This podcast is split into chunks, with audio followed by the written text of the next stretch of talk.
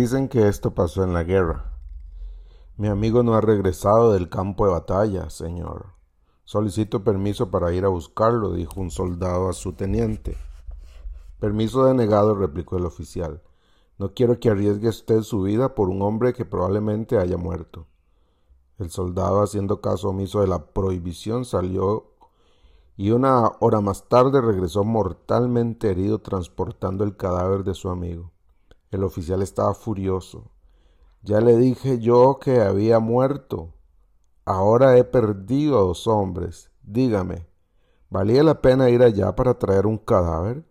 Y el soldado moribundo respondió, Claro que sí, señor. Cuando lo encontré todavía estaba vivo y pudo decirme, estaba seguro que vendrías. Y termina el cuento diciendo esta frase, un amigo es aquel que llega cuando todo el mundo se ha ido. Porque hemos pensado que los verdaderos amigos estarán con nosotros en las buenas y en las malas, pero no es cierto.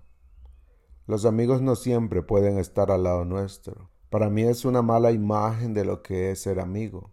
Pensar que un amigo estará siempre en las buenas y en las malas es falso. Por eso hoy hay mucha gente que va sola por la vida, porque no ha encontrado a alguien que esté con él en las buenas y en las malas porque no siempre los amigos pueden estar con nosotros cuando estamos pasando las situaciones difíciles. Por eso en estos días de reflexión, este tiempo de Semana Santa, este cuento a mí lo que hace es trasladarme mentalmente al Monte de la Calavera, donde ya hace muchos años un verdadero amigo dio su vida, pero la dio en soledad. Los evangelios dicen que todos lo abandonaron Marcos 14:44 dice, el traidor Judas había acordado previamente que ellos, con una señal, sabrán a cuál arrestar cuando yo los salude con un beso. Entonces podrán llevárselo bajo custodia. En cuanto llegaron, Judas se acercó a Jesús. Rabí exclamó y le dio el beso. Entonces los otros agarraron a Jesús y lo arrestaron. Jesús le preguntó, ¿Acaso soy un peligroso revolucionario para que vengan con espadas y palos para arrestarme? ¿Por qué no me arrestaron en el templo? Estuve enseñando allí entre ustedes todos los días. Pero estas cosas suceden para que se cumpla lo que dicen las escrituras acerca de mí. Y el verso 50 dice esto. Entonces todos sus discípulos lo abandonaron y huyeron. Aquí está. Judas lo traiciona y sus discípulos lo abandonan en momentos muy difíciles.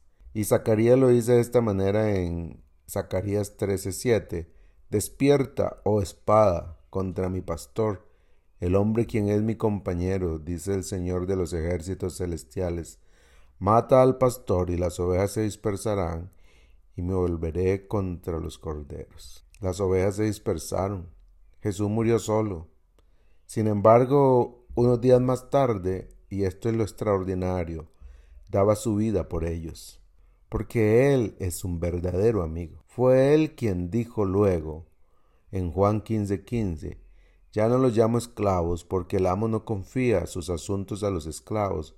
Ustedes ahora son mis amigos, porque les he contado todo lo que el Padre me dijo.